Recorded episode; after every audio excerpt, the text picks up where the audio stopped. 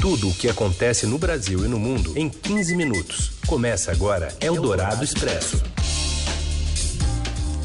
Olá, sejam bem-vindos. Eldorado Expresso no ar, trazendo para você as informações mais importantes e no meio do seu dia. Comigo, Leandro Cacossi. Como vai, Leandro? Tudo bem, Carol? Tudo bem, ouvintes? Estamos na Rádio Eldorado e também em versão podcast para você ouvir em qualquer lugar. E já vamos aos destaques desta terça, dia 12 de janeiro.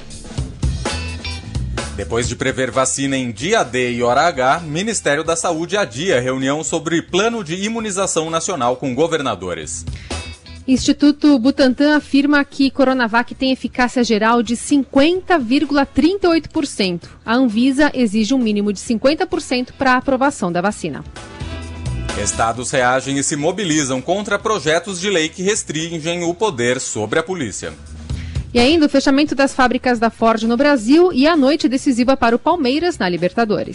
É o Dourado Expresso. Tudo o que acontece no Brasil e no mundo em 15 minutos.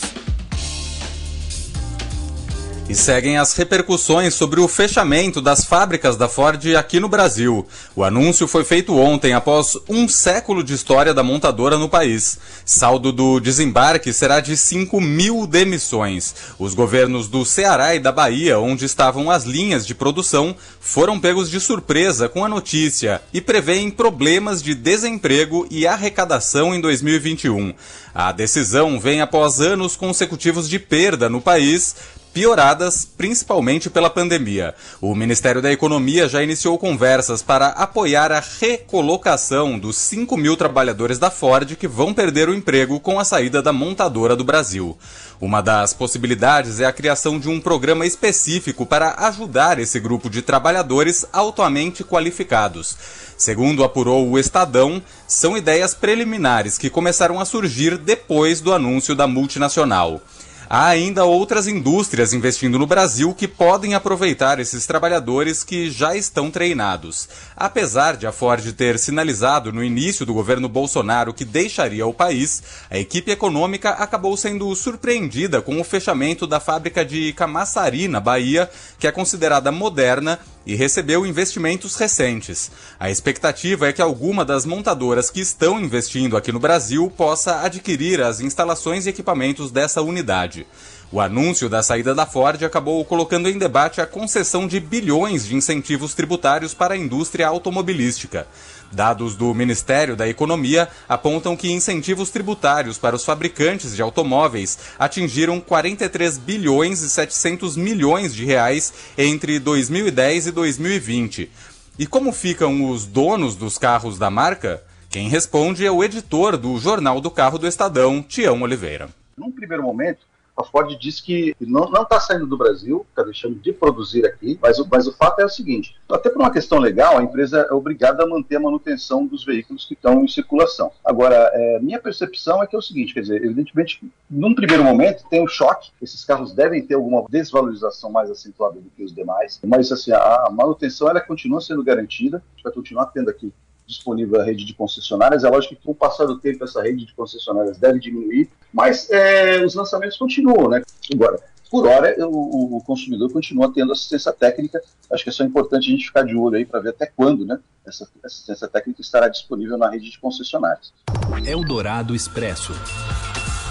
Saiu o resultado da inflação divulgado pelo IBGE e ficou acima do centro da meta perseguida pelo Banco Central. A gente vai até o Rio de Janeiro. Os detalhes vem com a Daniela Morim. Boa tarde, Carolina. Boa tarde, Leandro. A inflação no país subiu a 1,35% em dezembro, o resultado mais elevado desde fevereiro de 2003, segundo os dados do Índice Nacional de Preços ao Consumidor Amplo, IPCA, apurado pelo Instituto Brasileiro de Geografia e Estatística. No mês de dezembro, a principal pressão sobre o orçamento das famílias foi do salto de 9,34% na energia elétrica, em função da entrada em vigor da bandeira tarifária vermelha patamar 2, após 10 meses consecutivos de vigência da bandeira tarifária verde, em que não há cobrança adicional na conta de luz. Também pressionaram a inflação no meio dos aumentos nos preços das passagens aéreas, das carnes, gasolina e frutas. A taxa acumulada pelo IPCA em 2020 foi de 4,52% a mais acentuada desde 2016, embora ainda dentro do intervalo de tolerância da meta de 4% perseguida pelo Banco Central. O resultado do ano foi impulsionado pelo aumento nos preços dos alimentos. As carnes subiram quase 18%, enquanto o arroz aumentou mais de 76% e o óleo de soja mais que dobrou de preço, alta de quase 104%. Eldorado Expresso. E ainda sem data para vacinação, o Ministério da Saúde adia reunião com os governadores. De Brasília, as informações com o repórter Matheus Vargas. Boa tarde, Carol e Leandro. Ainda sem uma data definida para o começo da vacinação contra a Covid-19 no Brasil, o ministro da Saúde, Eduardo Pazuello, pediu ontem para adiar uma reunião que seria feita nesta terça-feira com governadores. O encontro serviria justamente para planejar a campanha de imunização contra a pandemia. Uma nova reunião foi marcada para a próxima terça-feira, dia 19, segundo o governador do Piauí, Wellington Dias. Ele afirmou que não fazia sentido fazer uma agenda agora para marcar outra. Em cerimônia realizada ontem na capital do Amazonas, em Manaus, o ministro Pazuello disse que a vacinação vai começar no dia D e na hora H no Brasil. Todos os estados receberão simultaneamente as vacinas, no mesmo dia. A vacina vai começar no dia D, na hora H. No dia D, na hora H, no Brasil. A equipe do Ministério da Saúde, no entanto, tem dito que, no melhor cenário, a vacinação contra a Covid-19 começa em 20 de janeiro. A Agência Nacional de Vigilância Sanitária avalia dois pedidos de uso emergencial de vacinas contra a Covid. São elas a Coronavac e o modelo de Oxford AstraZeneca. Elas serão distribuídas respectivamente pelo Instituto Butantan e pela Fiocruz, no Brasil. Eldorado Expresso. E governadores já se mobilizam contra dois projetos de lei das polícias que restringem o poder político dos estados sobre as tropas armadas em todo o país. Apontam inconstitucionalidade e interferência do Palácio do Planalto, mas nas polícias, que é uma das bases né, de apoio do presidente Bolsonaro. A reação mais forte partiu do governador de São Paulo, João Dória, que também é desafeto político do governo. Nossa posição é radicalmente contra. Já transmitimos, inclusive, aos nossos líderes em Brasília, na Câmara Federal e no Senado, a posição contrária a essa proposta que veio do Legislativo, mas inspirada no Palácio do Planalto, nessa visão uh, de quem gosta de pólvora, de cheiro de pólvora, que é o presidente Jair Bolsonaro. Qual a razão disto? Se historicamente as polícias militares, assim como a Polícia Civil, sempre atenderam, dentro da hierarquia, a orientação dos governos estaduais. Não há nenhuma razão que justifique, exceto a militarização desejada pelo presidente Jair Bolsonaro para intimidar governadores através de força policial militar. Agora o Fórum dos Governadores está mobilizado né, e mobilizando também as suas bancadas em Brasília para impedir a tramitação da pauta no Congresso, apurou o repórter do Estadão Felipe Frazão. O Dória me disse que está mobilizando, que já discutiu, e eu soube que o governador do Piauí, que é o Wellington Dias, ele me informou também que já estão tratando isso no que eles chamam do Fórum dos Governadores, né? É um grupo de WhatsApp que eles têm, que eles estão mobilizando as suas bancadas. Agora, precisa que o projeto chegue lá, né? Pode ser que a publicação pelo Estadão dessas, desses detalhes modifique já o projeto, ou seja, que eles retirem alguns trechos que tenham uma reação contrária muito forte dos próprios governadores, a gente sabe que os governadores têm influência nas suas bancadas em Brasília. Os governadores sequer sabiam é, que o projeto já estava finalizado ou, ou que estava uh, com, com, discussões tão avançadas e o que estava sendo proposto. É, eles me disseram que não estava no radar deles. Eldorado Expresso. A Lava Jato voltou às ruas na manhã desta terça-feira com sua fase 79. Batizada de vernissage, a operação investiga crimes que envolveriam propinas de mais de 12 milhões de reais em contratos celebrados com a Petrobras e a Transpetro.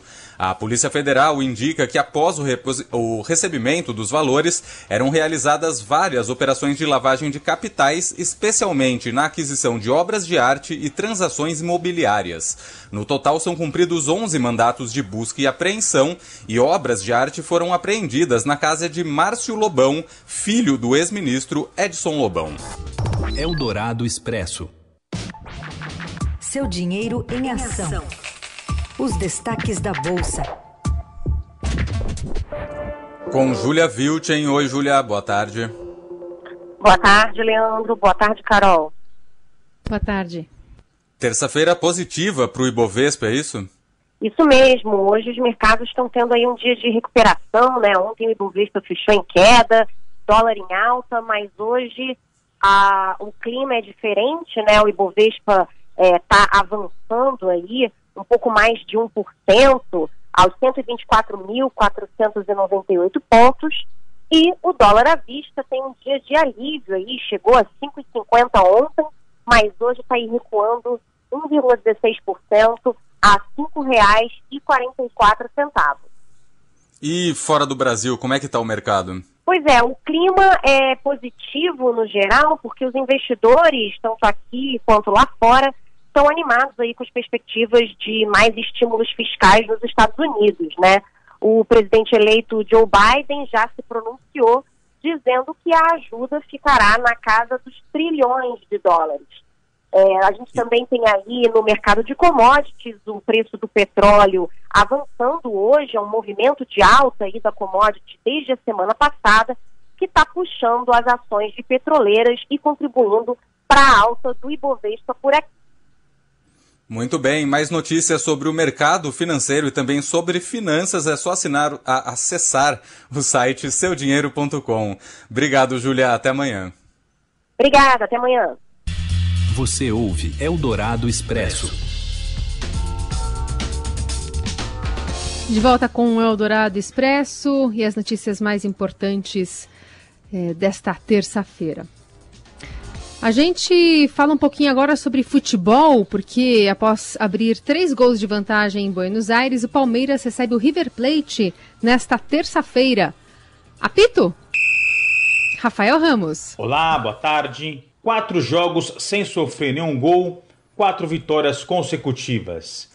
É em grande fase que o Palmeiras chega para o segundo jogo da semifinal da Libertadores da América contra o River Plate nesta terça-feira no Allianz Parque. Depois da vitória por 3 a 0 semana passada em Buenos Aires, a equipe do técnico Abel Ferreira pode até perder por dois gols de diferença, que mesmo assim estará garantida na grande decisão da Libertadores. Como não poderia ser diferente, em um confronto entre brasileiros e argentinos, há muita polêmica. Tudo porque a torcida do Palmeiras colocou um mosaico nas arquibancadas do Allianz Parque com duas taças da Libertadores. Há quem diga, na Argentina, que o Verdão já se considera bicampeão da América. Fato é que a equipe está muito próxima de garantir vaga na final da Libertadores depois de 20 anos. Para isso, basta controlar o jogo, segurar o River Plate e assim disputar a grande final dia 30 de janeiro no Maracanã. Eldorado Expresso. O Gotham Awards, prêmio dedicado às produções independentes do cinema, premiou ontem o longa Nomadland, de Chloe Zhao, como o melhor filme de 2020. É justamente esse trailer que a gente está ouvindo aí ao fundo. Is that true? No, I'm not. O brasileiro Bacurau concorria na categoria Melhor Filme Internacional, mas acabou perdendo para o mexicano Identifying Features. Outro indicado de destaque era o ator Chadwick Boseman, por sua performance em A Voz Suprema do Blues, da Netflix. Mas o premiado na categoria acabou sendo Riz Ahmed, pelo filme O Som do Silêncio, disponível no catálogo do Prime Video. Eldorado Expresso. E a gente destaca agora a notícia sobre a eficácia da Coronavac. Após uma controvérsia acerca dos números divulgados na semana passada, o Instituto Butantan detalha neste momento que a vacina Coronavac tem eficácia geral de 50,38% contra a Covid-19. O dado foi informado à Anvisa no pedido de registro emergencial da vacina e está acima, portanto, dos 50% requeridos universalmente para considerar um imunizante viável. À primeira vista, parece um dado inferior aos 78% de prevenção de casos leves e 100% de pacientes moderados graves ou mortos evitados pela Covid. Mas ele inclui aquelas pessoas que foram infectadas pelo novo coronavírus e não tiveram sintomas que necessitaram de atenção no estudo de fase 3 comandado pelo Instituto Butantan, no qual a vacina de origem chinesa foi testada num grupo de 13.060 funcionários. Mais informações sobre a eficácia da Coronavac, portanto de 50,38%, a eficácia geral, você acompanha nas plataformas do Estadão durante toda esta terça-feira. A gente fica por aqui. Eu e Leandro Cacossi voltamos amanhã. Valeu, Leandro. Valeu, Carol. Até amanhã. Você ouviu Eldorado Expresso tudo o que acontece no Brasil e no mundo